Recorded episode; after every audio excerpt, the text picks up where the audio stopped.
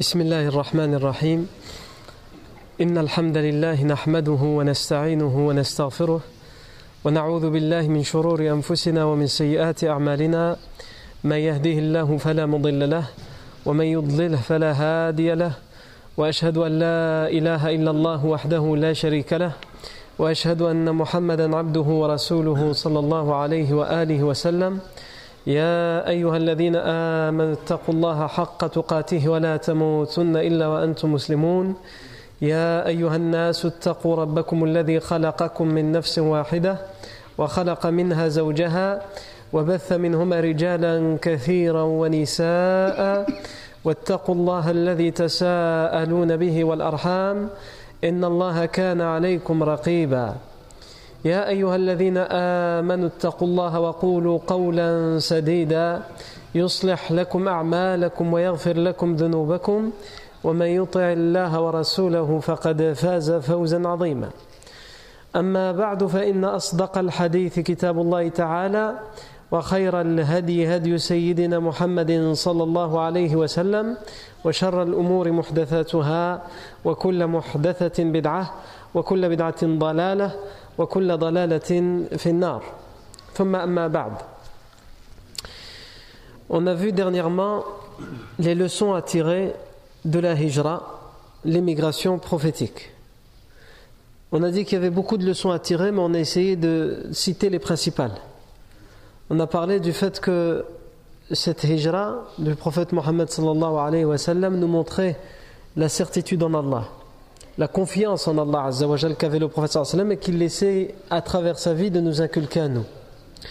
La seconde chose, la seconde leçon qu'on a pu voir, c'est le fait que malgré cette certitude en Allah Azzawajal, le professeur Hassan faisait toutes les causes et il a pris toutes les mesures possibles et toutes les précautions possibles pour mener à bien cette hijra et éviter tous les dangers et les obstacles. Troisième chose, malgré le fait qu'il s'est armé de sa confiance et sa certitude en Allah et qu'il a fait tout ce qu'il était en son pouvoir dans les causes et dans la prudence, il faisait les invocations.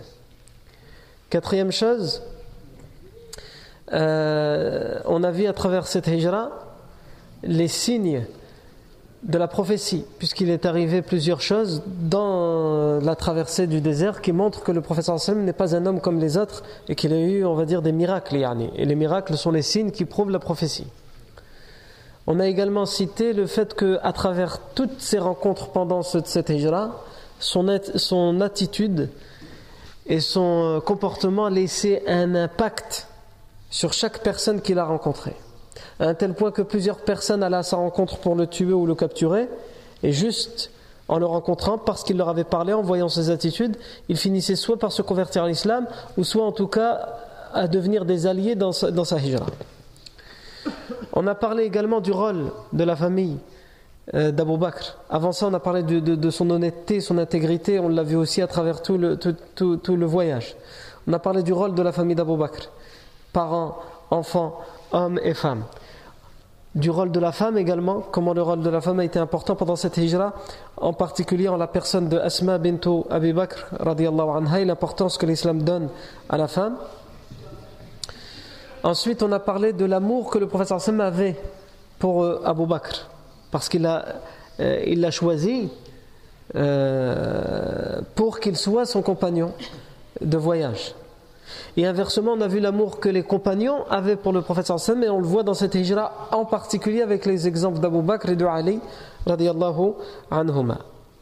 Ensuite, on a également cité le fait que le prophète sallam, même s'il était prophète, on a vu qu'est-ce que ça lui a coûté ce voyage, que c'était un grand sacrifice pour lui, à un tel point qu'il s'est adressé en sortant de la Mecque à la Mecque en lui disant euh, Tu es la, la, la plus chère des, des terres auprès d'Allah et la plus chère des terres pour moi.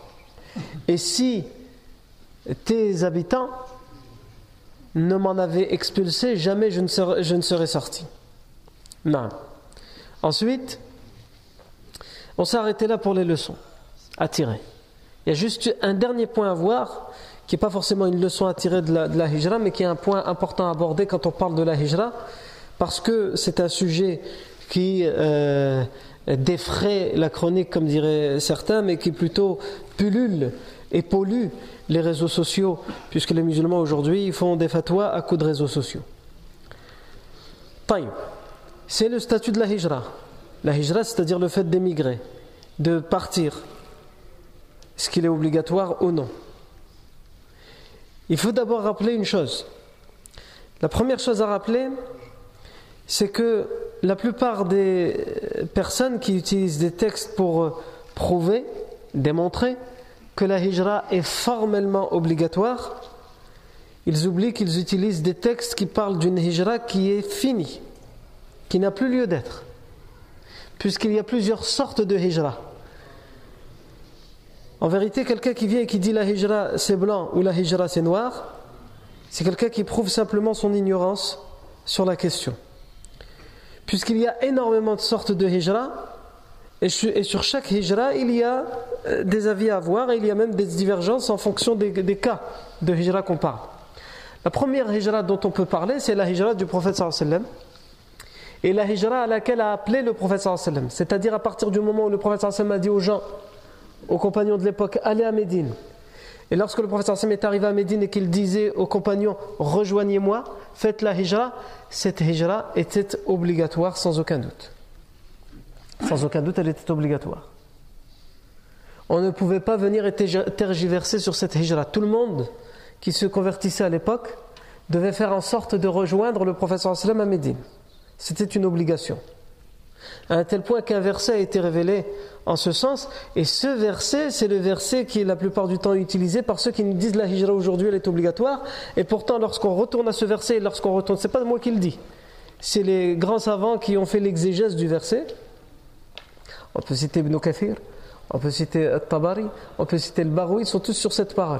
Et parmi les contemporains, on peut même citer Ibn Baz, puisque lui aussi, son nom est utilisé pour dire la hijra est obligatoire, et pourtant lorsqu'il parle de ce verset, il dit ce verset, c'était la hijra du prophète. Elle n'a rien à voir avec la hijra d'aujourd'hui. Donc il faut mettre les choses dans leur contexte. Qu'est-ce que ce verset nous dit? Dans Surat Nisa, إن الذين توفاهم الملائكة ظالمي أنفسهم قالوا فيما كنتم؟ قالوا كنا مستضعفين في الأرض. قالوا ألم تكن أرض الله واسعة فتهاجروا فيها؟ فأولئك مأواهم جهنم وساءت مصيرا. إلا المستضعفين من الرجال والنساء والولدان لا يستطيعون حيلة ولا يهتدون سبيلا. الله عز وجل dans ces deux versets qu'est-ce qu'il nous dit?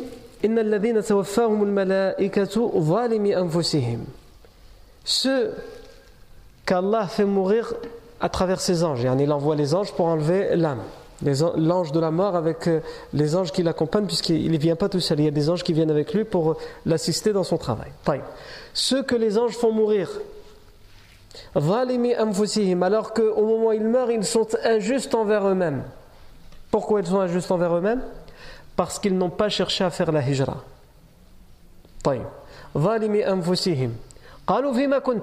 Les anges vont leur dire Où en étiez-vous? Alors, le professeur Hassan était à Médine, vous vous disiez musulman, où est-ce que vous êtes là? Qu'est-ce que vous avez fait? Ils disent Nous étions faibles sur terre, c'est-à-dire nous étions opprimés. On nous a emprisonnés et interdits, privés de la hijra. On ne pouvait pas faire autrement. Ça, c'est l'argument. Ceux qui ont cet argument-là, qu'est-ce qu'Allah dit dans le verset? Il dit que les anges leur diront Ils diront, les anges, est-ce que la terre d'Allah n'était pas assez vaste pour que vous puissiez partir? Allah les anges ici, parlent à qui? Ils parlent à quelqu'un qui n'a pas pu appliquer son islam correctement affirmer son islam, n'a pas pu prier, il se disait musulman, il n'a pas pu faire plus que ça. Pourquoi? Parce que par exemple, il vivait à la Mecque à cette époque-là, et à la Mecque, celui qui osait dire je suis musulman, là c'est fini. Celui qui osait montrer la prière, c'est fini. Donc quand les anges vont venir et qu'ils vont prendre leur âme, vont, vous en étiez où vous? Ah nous, on était des opprimés, mais on est musulmans. Si vous étiez opprimés, pourquoi vous n'êtes pas partis ailleurs pour pouvoir appliquer votre religion?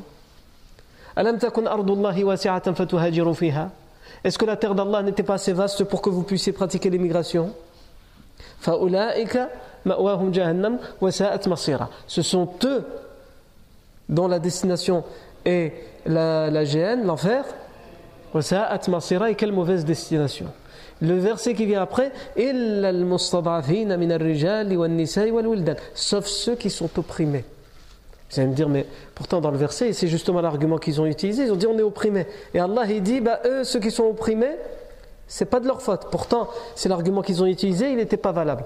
Pourquoi? Et non, il faut comprendre pourquoi le verset a été révélé. Qu'est-ce que les exégèses nous disent? Ils nous disent ce verset a été révélé pour euh, un certain nombre de personnes qui, à la Mecque, ont fait les éloges de l'islam et pour certains d'entre eux sont allés jusqu'à dire qu'ils étaient musulmans. Mais c'est rien d'autre. Et lorsque la bataille de Badr est arrivée, on va parler plus tard de la bataille de Badr, lorsque la bataille de Badr est arrivée, ils sont sortis pour la bataille de Badr, non pas pour rejoindre les musulmans, non pas pour faire une entourloupe à leur armée et quitter, déserter l'armée et ensuite rejoindre Médine, non, pour être avec l'armée des, idolâtres. Et parmi eux, parmi ce groupe de personnes, il y en a qui ont été tués dans la bataille d'Abu Bakr, la, la, bataille de Badr, Afouane. Euh, quand il y a le combat, celui qui est en face de moi, c'est l'ennemi. Il ne pouvait plus commencer à chercher à comprendre, etc. Il est là, il est en face, il est avec son épée, il a fait tout le chemin, tout ce sacrifice, et il va prétendre qu'il est musulman. Ce verset concerne ces gens-là. L'argument de dire on était opprimé, c'est pour ça qu'on n'a pas fait la hijra, n'est plus valable ici. Parce que vous avez été jusqu'à les accompagner dans la guerre. Vous avez été jusqu'à là avec eux. Alors que d'autres ont trouvé des, subterfuges pour essayer d'éviter. Parce qu'évidemment, il y avait une mobilisation générale à la Mecque. Pas autant que celle d'Uhud, mais quand même, on y reviendra. Et donc, certains ont essayé de trouver des subterfuges pour ne pas assister à la guerre ou alors de se mettre en retrait. Mais là, il n'y avait plus d'excuses pour ces gens-là. C'est pour ça que le verset d'après vient quand même dire sauf ceux qui sont vraiment opprimés. Pas ceux qui disent on est opprimés, mais que voilà, en fait ils cherchent juste la facilité. Ceux qui sont vraiment opprimés et qui sont empêchés de partir.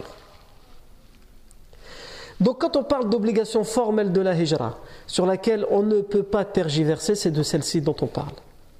Parce que souvent le verset qui est utilisé pour dire, vous voyez bien, regarde, quand, ils vont mourir, les anges vont leur demander, pourquoi vous n'avez pas, et vous étiez opprimé, vous, vous étiez opprimé, non, vous l'étiez pas, pourquoi vous n'avez pas fait la Eh bien, ce verset concerne quoi? Il concerne cette époque-là. Il y en a, ils pourraient dire, pourquoi? Qu'est-ce qui prouve? Le verset a été révélé, le verset est éternel. On le lit encore aujourd'hui, on le récite. Qu'est-ce qui prouve que euh, cette obligation formelle, elle ne concernait que cette époque? C'est la parole du prophète sallallahu L'imam al-Baroui dit dans son exégèse, ce verset a été abrogé par le hadith du prophète sallam dans lequel le prophète sallam dit La hijrata ba'da al-fath walakin jihadun wa Il n'y a pas de hijra d'émigration après le fath, après la libération, sous-entendu la libération de la Mecque. C'est tout. Il n'y a plus de hijra. La hijrata ba'da al-fath walakin jihadun wa mais il ne reste que le jihad sous toutes ses formes et la niya, l'intention. Est-ce que ça veut dire qu'on n'a plus le droit de faire la hijra? Qu'elle n'existe plus? Non, ça ne veut pas dire ça. Mais ça veut dire la hijra qui était concernée par ce verset, qui ne donne aucune excuse, et à propos de laquelle on dit il y a obligation, tu n'as pas à chercher à comprendre. Prends, tes bagages et pars. Cette hijra dont on entend parler à travers les réseaux sociaux, cette hijra-là, qu'est-ce que le professeur a dit? La hijra ba'da al-fath. Celle-là, elle est finie avec la libération de la Mecque. À ce moment-là, les, musulmans étaient minoritaires, et donc ils ne pouvaient pas rester comme ça en petits groupes marginaux, minoritaires dans chaque tribu, éparpillés. Il fallait qu'ils se regroupent pour propager le message de l'islam et pour pouvoir libérer la ville de la Mecque. Quand ça a été fait, khlas, il n'y a plus lieu d'avoir la hijra. Tu peux être musulman là où tu es et y rester. Maintenant, la Mecque, a été libérée. L'objectif de cette hijra, c'était de se regrouper pour enfin libérer la Mecque de l'idolâtrie. Et c'est pour cela que le professeur Sam dit la hijra ba'da al-fath walakin jihadun wa Il n'y a plus de hijra, plus d'émigration, plus de hijra, plus d'émigration après la libération de la Mecque. Et c'est pour cela aussi que ça ne vient pas contredire un autre hadith dans lequel le professeur Sam dit la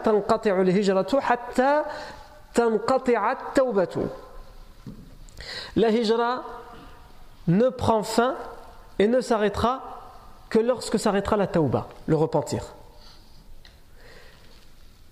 Quelqu'un qui prend les deux les deux hadiths plutôt, qui ne comprend pas les contextes dans lesquels euh, ont été dites ces paroles. Et à propos de quoi exactement le prophète sallam veut parler Mais c'est contradictoire. Dans un hadith, j'ai un hadith qui me dit plus de hijra après la libération de la Mecque, et un autre hadith, il me dit la hijra ne se termine jamais tant que le repentir ne se termine pas. Le repentir, quand est-ce qu'il prend fin? Quand est-ce qu'on on peut plus repentir même si on le voulait? À la mort ou au moment où le, soleil euh, se lèvera euh, de l'autre côté et c'est fini, c'est le dernier jour de, de l'humanité. À ce moment-là, c'est trop flagrant, tu vois le soleil se lever de l'autre côté, maintenant je me repens. C'est trop tard. L'ange de la mort, il vient et dit c'est le moment de partir. Ah bah ça tombe bien, je voulais me repentir. C'est trop tard. Donc la hijra ne se termine que lorsqu'il y aura ça, c'est-à-dire soit ta mort individuelle, soit la mort collective à travers la fin du monde. Comment un hadith il peut dire ça et l'autre hadith peut dire ah, On vient de l'expliquer. Quand le professeur dit la hijra al fath il parle de la hijra qui est citée dans le Coran, celle sur laquelle il n'y a aucune excuse à avoir. Sauf vraiment si on t'a capturé, comme certains compagnons, ça existait. Il y avait des compagnons qui étaient à la Mecque et qui ont caché leur islam jusqu'à la libération de la Mecque parce qu'ils étaient empêchés par leur famille et leur tribu de quitter la Mecque. Et ils étaient surveillés. Certains ont même été enchaînés jour et nuit, enfermés. Certains parmi eux ont su quand même euh, fuir malgré tout pendant un moment d'inattention de leur géolier, et d'autres n'ont pas su. Donc, quand le prophète sallam dit la hijra al-fath, il n'y a plus d'émigration après la libération de la Mecque, c'est de cette hijra-là dont on parle. Quant aux autres hijras, ceux-là, les autres, pas celle-là qui, qui, sur laquelle on peut avoir aucun doute sur son obligation, les autres formes de hijra, eh bien celle-là, qu'est-ce que le sallam dit à leur sujet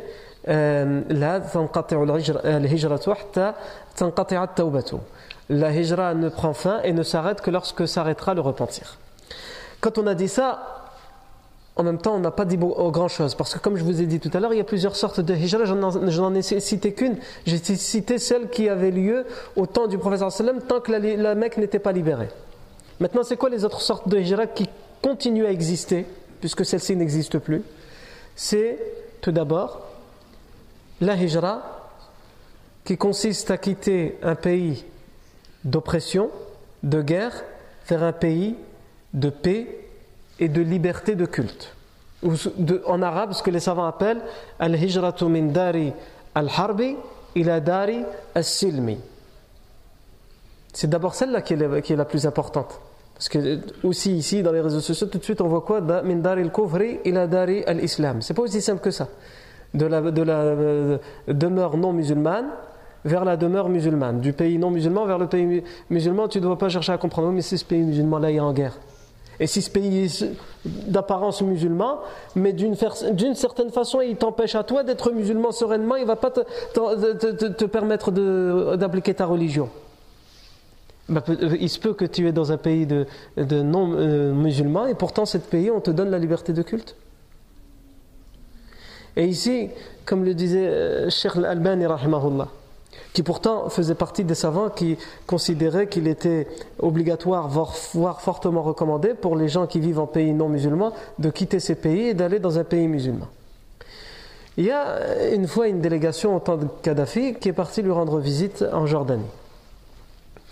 Et ils ont posé des questions à Sheikh Al-Albani, et parmi ces questions, il lui a posé la question, le, un des, le, frère de la délégation libyenne, il lui a dit, nous, on vit dans un pays qui est la Libye. Et les gouverneurs en Libye, c'est un pays musulman. Il y a les mosquées, on entend l'adhan, etc., puisque c'est l'argument souvent qui est repris, au moins dans les pays musulmans, on entend l'adhan. C'est vrai que c'est très important, mais ça ne fait pas tout. On entend l'adhan, etc., mais on est oppressé. Quelqu'un qui a plus de 2 cm de barbe, il est surveillé. Quelqu'un qui prie à la mosquée régulièrement, ne serait-ce que le Fajr, il est euh, perquisitionné, surveillé, etc. On l'accuse. On, fait... Bref, on ne peut pas vivre notre religion sereinement. C'est devenu un crime que de prier régulièrement à la mosquée, etc. Cheikh Al-Albani lui répond Je n'ai jamais été en Libye, je ne sais pas si ce que tu décris est exact. Mais si ce que tu décris est exact, je vais dire à présent, ce sont ses propos, je reprends ses propos puisque c'est un audio. Je vais dire à présent quelque chose qui risque d'en étonner et d'en choquer plus d'un, parce que je ne l'ai jamais dit auparavant, mais dans ce genre de cas, ça devient une obligation de faire les hijras pas forcément vers un pays musulman, puisque tu es déjà dans un pays musulman, mais vers un pays non musulman qui prône et revendique ce qu'on appelle la liberté de culte. Parce que ce qui compte au final, c'est ça, c'est que tu puisses vivre ta religion et ta foi sereinement. Non. C'est pour cela que je dis, on ne peut pas répondre comme ça aux questions de la hijra, euh, blanc-noir, sans voir au cas par cas. Donc je reviens à la, première, la, deuxième forme de hijra, c'était, donc on a dit, du pays où on est oppressé, où on est en guerre, vers le pays où on est en sûreté, en sécurité. Parce que ce qui compte d'abord et par-dessus tout, c'est de préserver sa vie et la vie de ses proches. Comme on le voit, Aujourd'hui, les gens qui quittent la Syrie en particulier, hein, sur des euh, euh, bouées de sauvetage et traversent des mers déchaînées pour arriver en Europe, et ils sont très mal accueillis d'ailleurs en Europe, et on entend, en particulier en ce moment, la campagne présidentielle, on a l'impression que ce sont des gens qui ont regardé sur Internet de quel pays donne les meilleures aides sociales, et ils l'ont trouvé, ils viennent, ils risquent leur vie, euh, ils risquent la noyade pour eux et pour leurs enfants. Quelqu'un qui fait ça, c'est quelqu'un qui veut simplement trouver un peu de sérénité. Pas un peu de sérénité, c'est simplement quelqu'un qui veut sauver sa peau et sauver la peau de son épouse et de ses enfants. Si c'est si c'était pour faire ça, il ne va pas aller aussi loin. Il s'arrêterait euh, euh, là où il peut. Mais il essaie d'abord juste de sauver sa vie et la vie de ses siens. Et ensuite, pour le reste, on verra.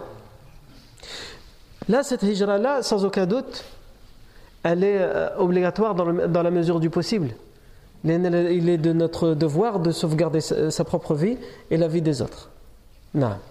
Ensuite, il y a la troisième forme de hijra, c'est la hijra, comme on l'a dit, du pays non musulman vers le pays musulman celle-ci, elle n'est pas systématiquement obligatoire. C'est pas parce que le pays n'est pas musulman que tu as obligation de te rendre dans un pays musulman. Ça dépend de ta, comme on l'a dit tout à l'heure, comment tu vis ta religion dans ce pays.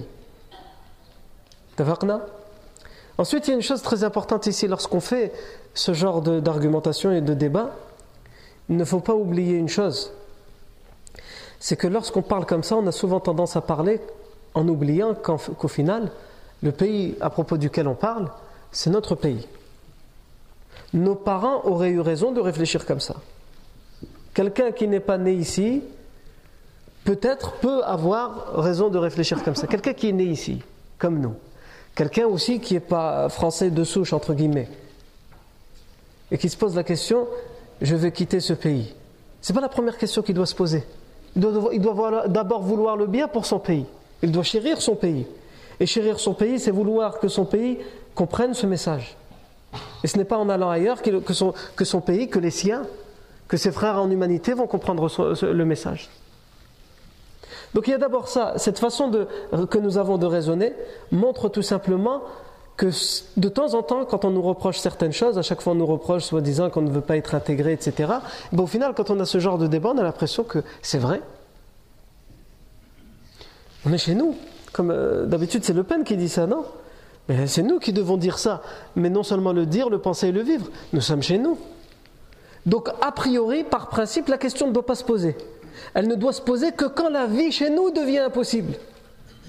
Quand tu es chez toi et tu te sens bien chez toi, tu n'as pas à te poser cette question. C'est quand la vie devient impossible, ce n'est plus possible pour toi dans ta foi, dans ta sérénité religieuse, que la question se pose. Et ça a été exactement le cas pour le professeur. Jamais il s'est posé la question de quitter la Mecque. Il y est resté pendant 13 ans, il a tout essayé. Et quand au final il a vu que ce n'était pas possible, il a cherché autre chose, c'est-à-dire la hijra, se regrouper pour enfin libérer la Mecque. Donc, a priori, par principe, la question ne se pose pas. Elle ne se posera que plus tard.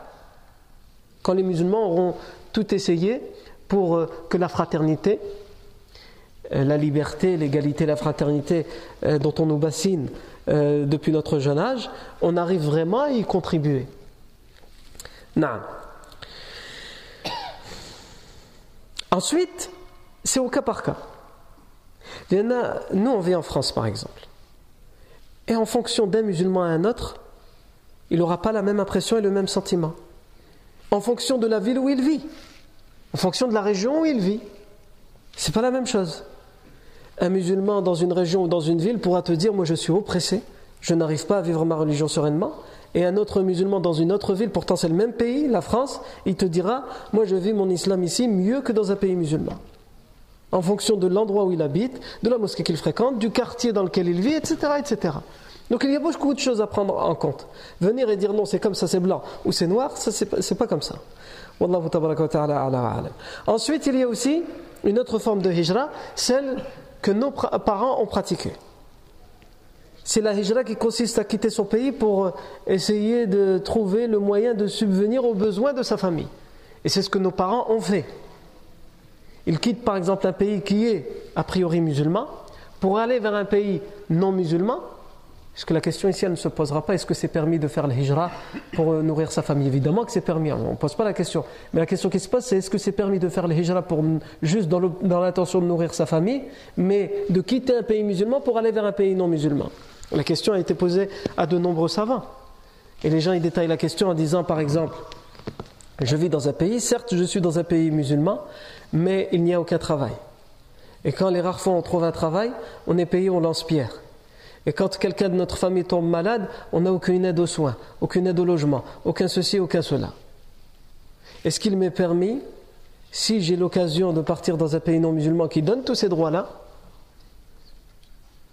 de le faire pour pouvoir subvenir aux besoins de ma famille parce que je n'arrive pas à assumer mes responsabilités face à ma famille dans l'endroit où je me trouve Ici, nombreux sont les savants qui l'autorisent et qui le permettent et qui, émettent certaines conditions, mais qui le permettent. Parmi les conditions, c'est qu'ils disent il faut quand même que tu aies l'intention, lorsque ça ira mieux, de revenir. Non.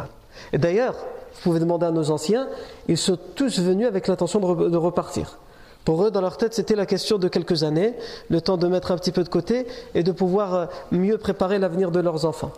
Mais finalement, le temps a fait que, les choses ont fait que, ça ne s'est jamais amélioré finalement la situation.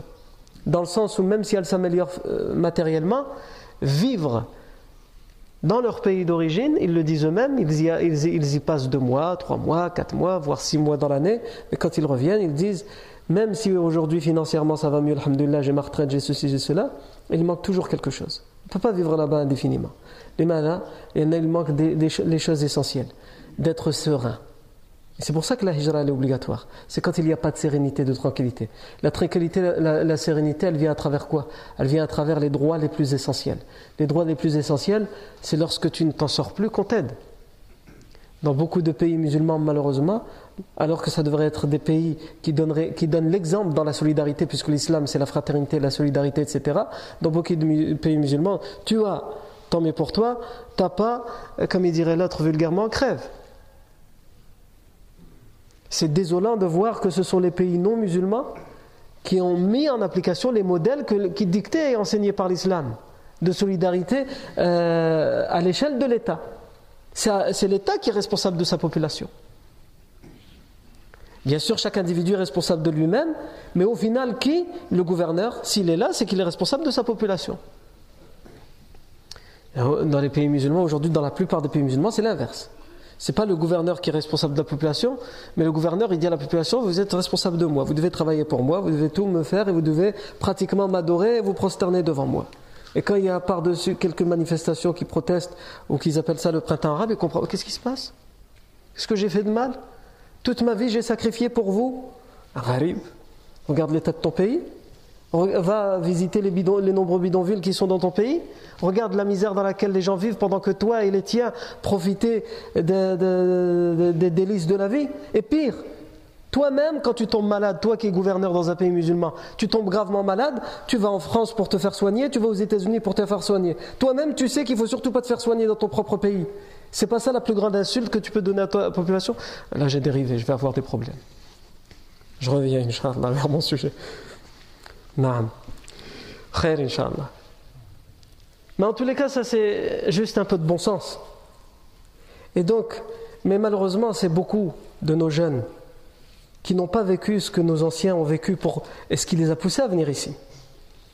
Et c'est beaucoup de gens aussi qui n'ont pratiquement, dans beaucoup des cas, jamais mis un pied dans d'autres pays, sauf si c'est pour passer une semaine ou deux semaines en vacances, ils vont à les piscines, et se bronzent et ils pensent que c'est toute l'année comme ça là-bas. Il faut passer un bon moment là-bas. Et malheureusement, les frères qui étaient convaincus par ces avis-là, et pour les rares d'entre eux qui l'ont mis en application, ils nous ont prouvé parce que 90% d'entre eux sont revenus au bout d'un an, deux ans, trois ans, ils nous ont prouvé eux-mêmes que donc c'est pas faisable. Puisqu'ils en ont parlé, ils en ont été convaincus, ils nous ont montré l'exemple, mais finalement ils sont revenus. Pourquoi vous êtes revenus? Qu'est-ce qui ne va pas? Ben, C'est qu'il y a quelque chose qui ne va pas.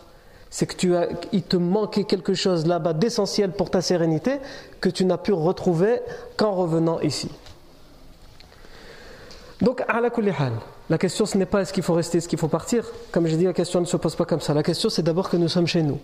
Et c'est ainsi que nous devons le vivre, que nous devons le comprendre et en prendre conscience. Et la question ne se pose que vraiment lorsque le musulman il ne peut plus vivre sereinement euh, sa religion. Et donc j'ai dit, j'ai cité le dernier exemple de hijra, c'est la hijra qui consiste à partir vers un pays non musulman pour pouvoir subvenir aux besoins de sa famille. La, plupart des savants l'autorisent avec certaines conditions, comme j'ai dit tout à l'heure, à la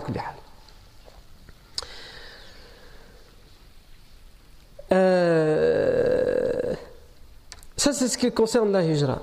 Je ne vais pas trancher la question, mais c'est simplement je fais un résumé de tout ce qu'on pourrait dire sur la hijra, une synthèse, simplement pour vous dire que c'est pas aussi simple qu'on veut le faire croire.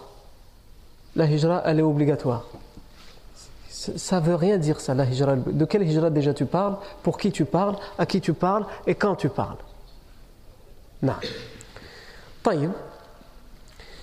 Euh, revenons à présent donc euh, euh, à cette hijra du prophète alayhi salatu wassalam. Une question que nous ne nous sommes pas encore posée également avant de parler de l'arrivée du professeur sallam à Quba, c'est la date de la hijra. Si on demande à la plupart des personnes qui ont un minimum de connaissances, la plupart des gens répondront c'est le mois de Muharram, puisque c'est le premier mois de l'année lunaire, dans le calendrier musulman, dans le calendrier égyrien. Égyrien, c'est le hijra. Le premier mois, c'est quoi? C'est le mois de Muharram. Donc tout le monde vous dira c'est, enfin tout le monde, euh, la plupart des gens en tout cas, vous diront c'est Muharram.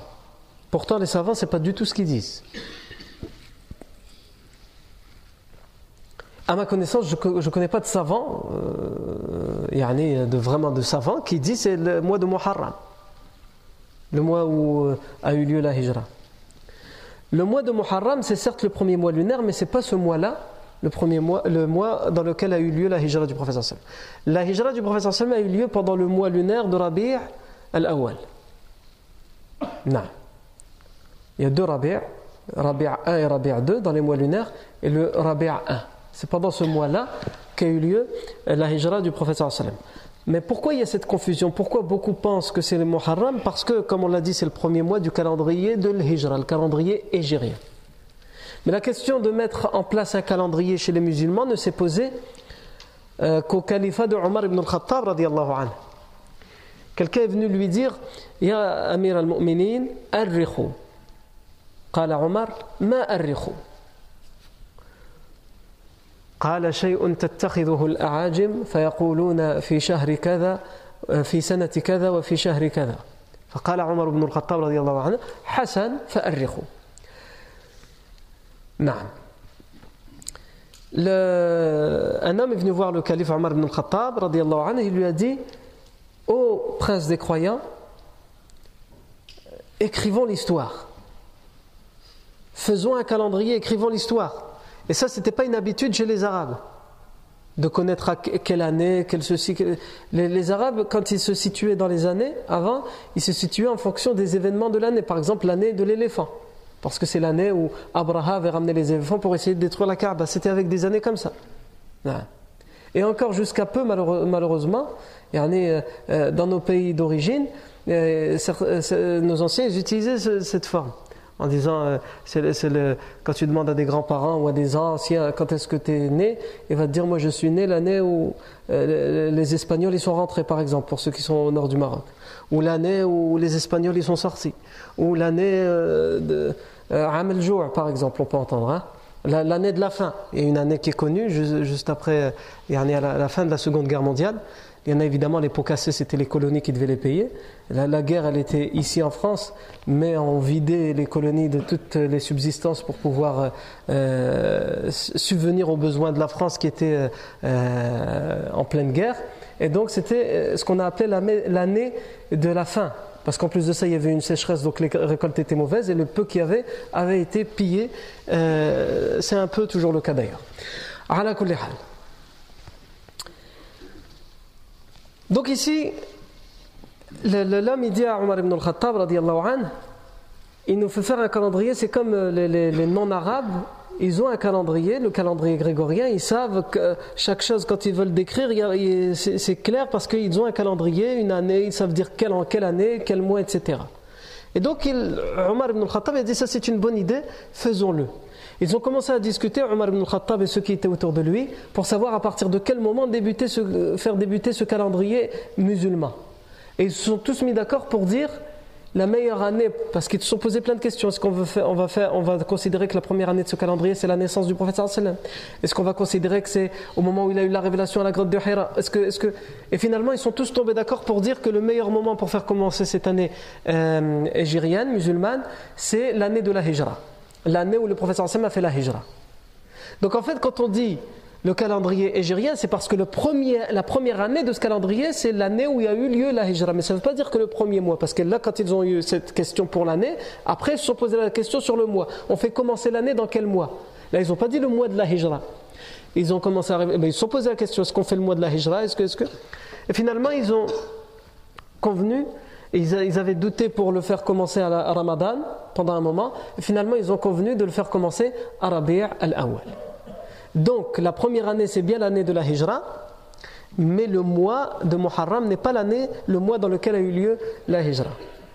Le douzième jour du mois de Rabi' a eu lieu la Hijra du professeur Sallam. Le professeur est arrivé à Quba le douzième jour du mois de Rabi' selon Ibn Kathir, selon Ibn Sa'd, selon Mansour Fouri et bien d'autres. Euh, et d'ailleurs,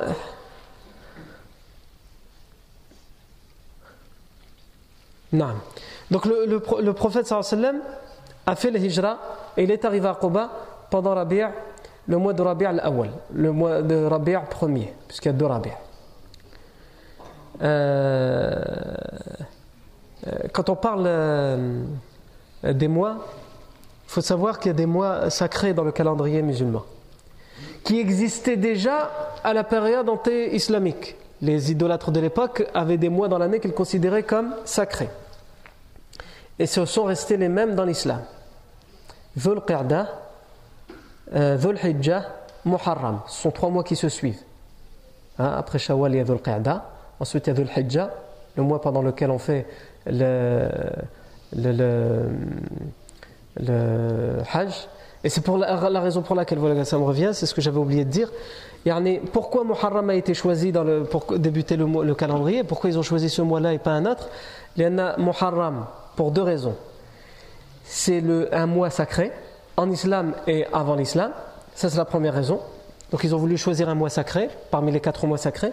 Et aussi parce que le mois de Muharram vient juste après le mois de Dhul Hijjah. Et à l'époque, encore aujourd'hui, les gens organisaient leur année administrative en fonction du Hajj. Considéraient que leur année administrative était terminée avec le Hajj, ils au Hajj, ils revenaient du Hajj et l'année recommençait. Donc ils considéraient que le mois de Muharram, celui qui vient juste après Dhul Hijjah, est le, est le meilleur mois pour débuter l'année, euh, le calendrier musulman. Voilà pourquoi. On a dit le mois de Muharram, c'est un mois euh, sacré. Et les mois sacrés, il y en avait quatre, que ce soit avant l'islam ou, pendant l'islam. Dhul Qa'da, Dhul et Muharram qui se suivent. Et enfin, euh, Rajab. Rajab qui est entre Jumada et Sha'ban. Rajab. Rajab, il y a part tout seul, alors que les trois autres, ils se suivent. Dhul Qa'da, Dhul Hijjah, et Muharram. Et quelques mois plus tard, euh, Rajab. Qu'est-ce que ça veut dire les mois sacrés en islam? Les idolâtres, vraiment, ils donnaient une grande importance à ces mois-là. Certaines tendances dans les innovations, ils donnent aussi beaucoup d'importance aux mois, à ces mois. Évidemment, ils ont une importance puisque ce sont des mois sacrés en islam. La simple chose qu'on peut dire de manière sûre et authentique, c'est que ce sont des mois sacrés dans le sens où ce qui est interdit dans toute l'année l'est d'autant plus pendant les mois. Ce qui est grave à faire pendant n'importe quel moment de l'année, il l'est encore plus pendant les mois sacrés. Et aussi, qu'il est euh, fortement déconseillé, voire interdit, lorsqu'on est contraint à prendre l'épée et combattre et faire la guerre, de le faire pendant un mois sacré. C'est mieux de choisir un autre moment. Après, si tu es attaqué et que tu ne peux pas faire autrement, classe. Mais quand tu peux faire autrement, tu fais autrement. D'ailleurs, cette question s'est posée, on va le voir plus tard, l'expédition où le professeur Sam a envoyé un certain nombre de compagnons, et à la tête de ces compagnons, il a désigné euh, Abdullah ibn Jahsh. Et lorsqu'ils sont partis dans cette expédition pour pourchasser des hommes qui avaient pillé une de leurs caravanes et leurs richesses, ils sont arrivés au dernier jour de Rajab, qui est un mois sacré. Ils ont réussi à rattraper les fugitifs au dernier jour du mois de Rajab. Donc ils ont dit il faut qu'on attende demain. Parce qu'aujourd'hui, on, est toujours dans le mois sacré. Et on doit respecter les mois sacrés. C'est un mois sacré aussi pour nous les musulmans. On ne peut pas combattre pendant un mois sacré. Mais les autres, ils ont dit, mais vous avez vu la direction qu'ils prennent? Ils vont demain, vu la direction qu'ils sont en train de prendre, rentrer dans le haram, dans l'enceinte sacrée, dans le périmètre euh, sacré autour de la Mecque. Il y a un périmètre qu'on considère comme sacré. Et donc, si on ne les combat pas maintenant dans le moment sacré, on les combattra demain dans l'enceinte sacrée. Qu'est-ce qui est moins pire? À l'époque, il n'y avait pas les téléphones portables. Comme maintenant, c'est facile, tu as le téléphone portable. Et au lieu d'appeler ici, tu fais du hors forfait, tu appelles au Yémen ou en Arabie Saoudite pour avoir une réponse à une, question qui te concerne toi, ici, dans ton contexte ici. Ça, c'est un autre sujet, je ne vais pas rentrer là-dedans. Donc, ils n'avaient pas un téléphone ou un moyen d'accéder directement au professeur Hassan pour avoir la réponse, donc ils ont fait l'ishtihad, et finalement ils se sont dit ça doit être moins pire de combattre pendant un moment sacré plutôt que de combattre dans l'enceinte sacrée du haram, et ils les ont combattus. Et ensuite, il y a eu une propagande qui a été faite par les idolâtres de la Mecque pour dire vous voyez ces musulmans? Ils se disent musulmans ils sont même pas capables de respecter le sacré. Même eux ils disent ce sont des mois sacrés ils ne les respectent pas. Ils ont combattu pendant les mois sacrés. Et le professeur sallam yani, euh, cette parole, cette propagande, d'une certaine manière, elle lui a fait du tort parce que, voilà, pour lui aussi c'est un mois sacré. Donc, mais le verset dans le Baqarah a été révélé pour répondre à cette question. Euh,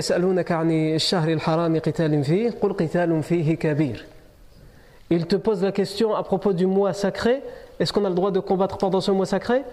Et dit combattre pendant ce mois, euh, pendant un mois sacré, ça fait partie des, des grands, yani des grands péchés.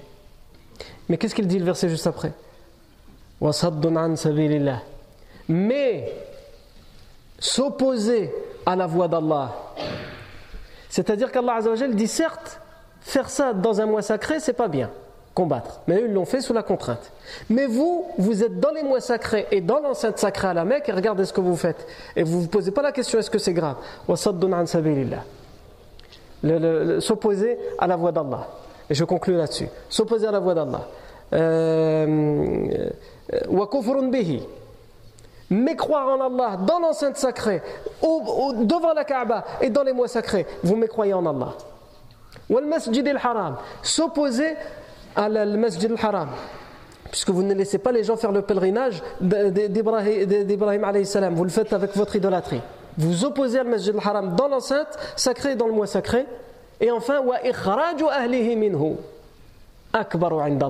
et en expulser les gens qui sont de là, qui sont des Mekwa, et vous les avez expulsés de là, tout ça, c'est bien pire auprès d'Allah que de devoir combattre dans le mois sacré. C'est grave, mais euh, ce que vous faites vous, c'est pire. Et si eux ont eu à faire ça, c'est parce que vous, vous faites tout ça. Donc avant de montrer du doigt ce que les autres font, corrigez-vous d'abord, respectez-vous d'abord le mois sacré, ensuite les autres le respecteront. En ayant dit ça, on a dit ce qui, était le plus important à dire. Il nous reste à présent à voir comment les gens euh, de Quba et de Médine vont accueillir le professeur sallam. Ils vont sortir tous les jours sans avoir aucune nouvelle. Où est le professeur sallam? Tous les jours le matin ils sortent. Quand il fait frais le matin, dès qu'il fait très chaud, ils rentrent. Le soir ils ressortent et ils attendent avec anxiété et angoisse l'arrivée du prophète sallam. Et comment se déroulera cette arrivée? Ça, c'est ce que nous verrons la fois prochaine. B'idnillah, tabaraka wa ta'ala. Barakallahu fikum pour votre attention. Subhanakallahu wa bihamdik. Ashhadu an la ilaha illa ant. Nastaghfiruka wa natubu ilayk.